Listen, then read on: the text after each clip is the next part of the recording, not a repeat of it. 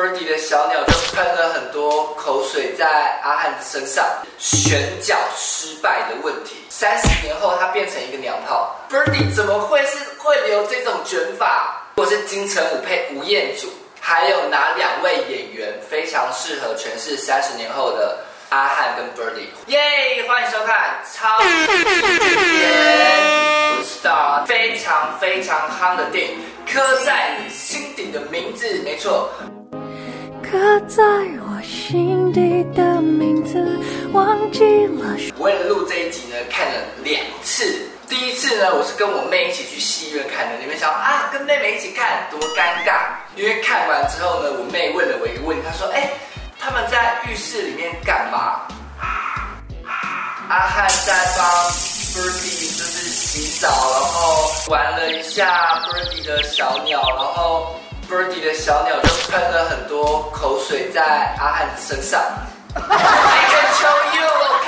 不要问我这么尴尬的问题。刻在你心底的名字呢？简单来说，它就是一部青春校园喜剧片。没错，除了会笑之外呢，你绝对不会流半滴眼泪。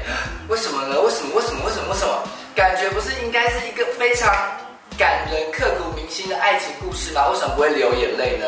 我帮大家分析了几个论点。首先呢，以一部同志电影来说，我觉得刻在你心底的名字完全打破了台湾同志电影的那个黑暗啊、抑郁啊、负面的一个框架。它营造的是一种纯爱的氛围。同志版的那些年，我们一起追，那些年还是这种概念。以同志的电影来说呢，算是蛮新的。呈现方式，至少不会看完以后心情很糟糕。我觉得这是刻在你心底的名字。这部电影非常值得入戏院观看的一个点。我个人看完后，我觉得好像没有评价这么高的感觉。嗯，我分析了几个很重要的点。那当然，这纯属就是我个人的论述。最多人讨论的就是选角失败的问题。两位男主角三十年之后呢，是由戴立忍跟王世贤来诠释。首先呢，戴立忍他饰演的是张家汉的这个角色，就是陈浩生演的这个角色。这个角色在前面一个半小时，他呈现的感觉是深情带有一点忧郁的感觉。戴立忍在演技上，我觉得他完全没有承接到阿汉的那种深情的感觉。反而他是用自己的角度去诠释同性恋。阿汉并不是一个娘炮人啊，怎么三十年后他变成一个？再来是王世贤的部分，王世贤呢，他顶着一头类似陈奕迅的卷发出现。呃，首先你就会想，Birdy 怎么会是会留这种卷发？我觉得在发型的设定上就有很大很大的问题。Oh, no. 再来，王世贤跟戴元两个人在一起，天哪，他们两个看起来至少相差了十来岁。他们不是同学吗？怎么嗯嗯嗯不是你保养的这么好，然后阿汉你怎么了？我昨天看完电影，我就跟我的好朋友疯狂的在想，到底有谁是更适合的人选？陈浩生长得非常像金城武，所以如果是由金城武来演阿汉，三十年后。我觉得是非常非常有说服力的，像网络上有说到李李仁，哎，李仁哥的那种深情好男人的角色，我觉得也是蛮适合的。周渝民其实也可以诠释阿汉啊，你不觉得周渝民的忧郁带点深情的感觉跟阿汉是是有连接性的？那另外呢，Birdy 的部分呢，我觉得 Birdy 的部分是比较困难的点，因为 Birdy 他在这个剧中，他是一个比较叛逆、crazy 的角色。除了王世贤以外，一定有更好的人选。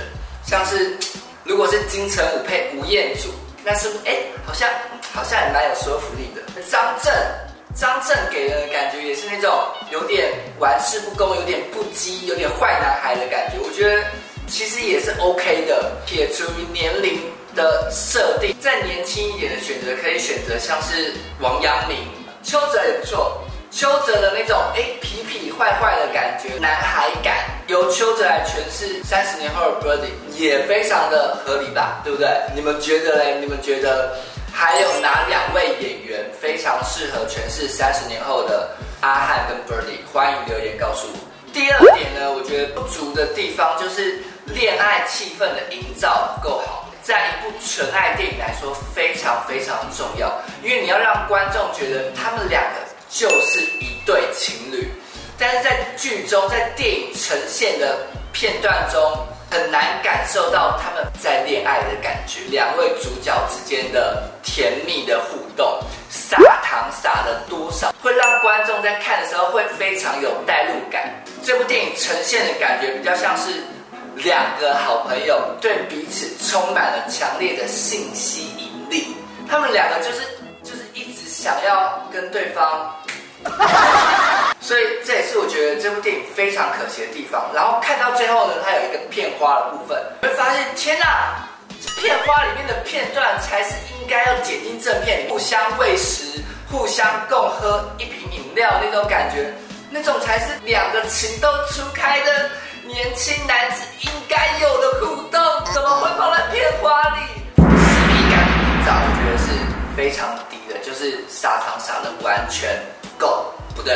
完全没有在撒糖。第三点也是很多人在讨论的一个部分，你一个青春纯爱电影，基本上你必要条件一定是有哭有笑这件事情。笑的部分呢，在有些地方我们是觉得非常突兀，所以我们笑了。就像是戴立人有一些娘炮的动作。让我们觉得非常突兀的想笑，长大后的斑斑的出现，也让我们觉得哈，他的发型也让我们非常想笑。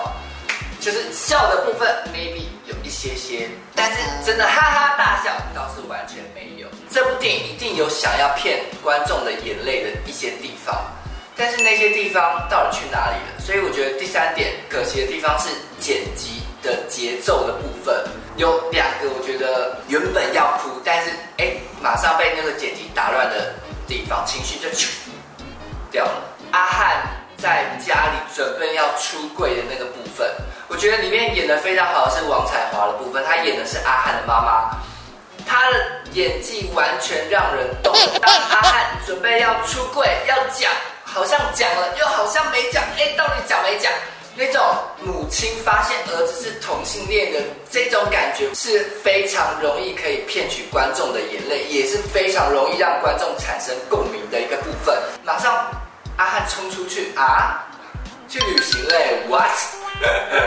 妈妈呢？妈妈呢？我们想要看到的是妈妈心碎的感觉，那种对于儿子的爱，但是又不知道怎么表达那种强烈的挣扎感，完全没有。卫生纸拿出来要抽起来的那个时候，哎，结束了。在阿汉打电话给 Birdy，然后放了《刻在你心底的名字》这首主题曲的时候，音乐一下，其实哇，好有哭的感觉。刻在我心底的名字，忘记了时间这回事。当你的情绪慢慢的累积、累积、累积、累积、累积、累积，堆叠到准备要爆炸时。Thousand years，三十年后，哈，正常来说，那个点应该要继续的铺陈在他们过往间的甜蜜的互动，就像我刚刚说的片花的那一段，你整个把片花那段搬到讲电话的后面去，大家绝对哭到爆炸啊！太可惜了，我的天哪！终结就是这三个点，让我觉得这部电影，我觉得顶多三点七分吧。但是观众真的可以进戏院去观看。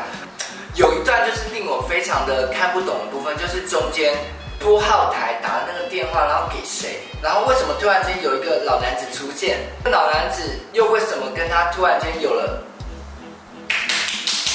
啪啪啪这件事情？哈啊，到底 what？那段出现的让观众。突然间，呃啊呃，很多观众把它就这样 看得懂的人在底下留言为我解释一下，而且我看了两次，我还是看不懂那段到底发生什么事。拜托拜托拜托你们留言告诉我好不好？总而言之呢，刻在你的心底的名字呢，我觉得算是一部好的同志电影。以一部纯爱校园剧来说，就没有没有我们看过的那些。我的少女时代啊，那些年这一集呢，就纯属就是我对于刻在你心底的名字的一个观影后的感觉，那也是纯属我个人的分享啦，请不要轰我，请不要炮我，请不要在底下骂我，我真的就是一个玻璃，我充满了玻璃心，不耐骂。那如果喜欢，如果你们认同我的观影感，或是你们想要拿我的观影感分享给你们朋友，推荐大家一起去看的话，欢迎分享，然后记得订阅我的频道，开小铃铛。那我们下次见喽，拜拜。